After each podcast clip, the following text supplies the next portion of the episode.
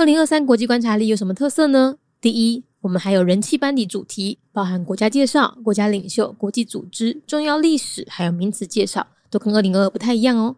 第二，我们今年还有全新的主题——俄乌战争和后疫情时代的专题连载。第三，今年超过十万字哦，比去年的七万字还要多，带你了解更复杂的国际情势。第四，今年不再难撕了，它可以站立，又可以翻页，还可以扩编和放入市售活页夹也没有问题哦。第五，不止用读的，用看的，每一页附的 QR code 还导向专属网页收听有声版本。今年二零二三国际观察力的特色非常非常多哦，我们希望用更全面的观点升级你的视野。所以不要再犹豫了，赶快点选节目资讯栏，加入我们的集资行列吧！二零二三国际观察力准备要开卖了。如果你喜欢我们的内容，今年也想要加入国际观察力的行列的话呢，赶紧去填写二零二三国际观察力的问卷，问卷链接放在资讯栏哦。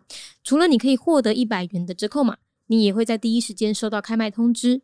越早购买就越有机会早点拿到商品哦。那另外今年还有二零二二的复刻款哦，所以如果你读完就听完每一天的那个 podcast 内容呢，你觉得很有兴趣想要买的话呢，自己现在也有补买的机会哦。那另外我们也会推出全新的教具商品，小岛大面积，详情欢迎上脸书搜寻国际观察力陪读社团。记得问卷只收到八月十六号，所以赶快把握机会填写吧。国际观察力带你听见全世界。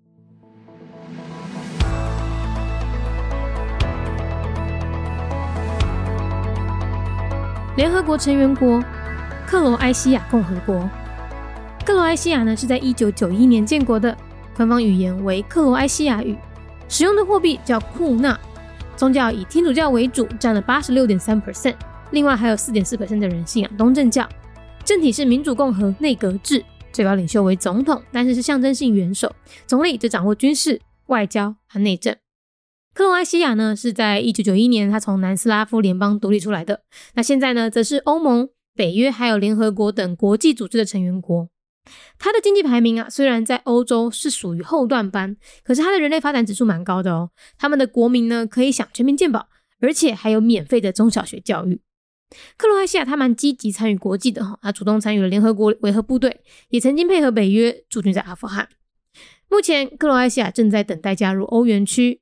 他们希望啊，在加入之后可以巩固经济成长，并且维持货币稳定。联合国成员国克罗埃西亚共和国，克罗埃西亚是伫咧一九九一年建国，宗教以天主教为主，占了百分之八十六点三。另外，抑阁有百分之四点四诶人信仰东正教。克罗埃西亚是伫咧一九九一年为南斯拉夫联邦独立出来，即马即是欧盟、北约，也阁有联合国等等国际组织的成员国。伊诶经济排名虽然伫咧欧洲算是尾仔，也毋过伊诶人类发展指数真悬哦。因全国诶国民也阁会当享有。全民健保，而且也阁有免费诶小学甲中学诶教育。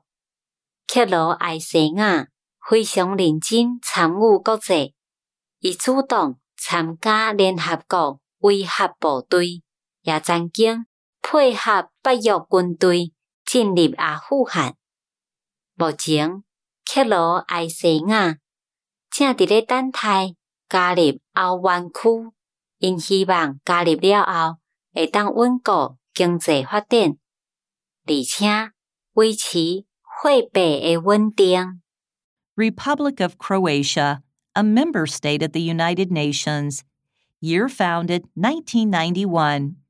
Croatia became independent from the Federal Republic of Yugoslavia and it is now a member state in international organizations like the EU, NATO, and the UN. Although its economic ranking is among the lesser developed European countries, the state scores high on the Human Development Index. Its citizens are entitled to national health insurance and free elementary and secondary education. The state volunteered to join the United Nations peacekeeping forces and dispatched troops to Afghanistan as part of the NATO campaign. It is now waiting to join the Eurozone with the expectation of bolstering economic development and maintaining currency stability.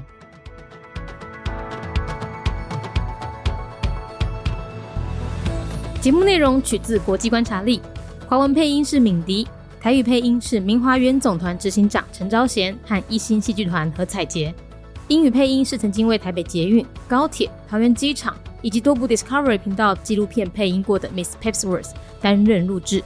本节目欢迎企业或个人赞助，欢迎来信 mindyworldnews@gmail.com，或是透过 First Story 小额赞助。你的每一份赞助都是对我们最大的鼓舞。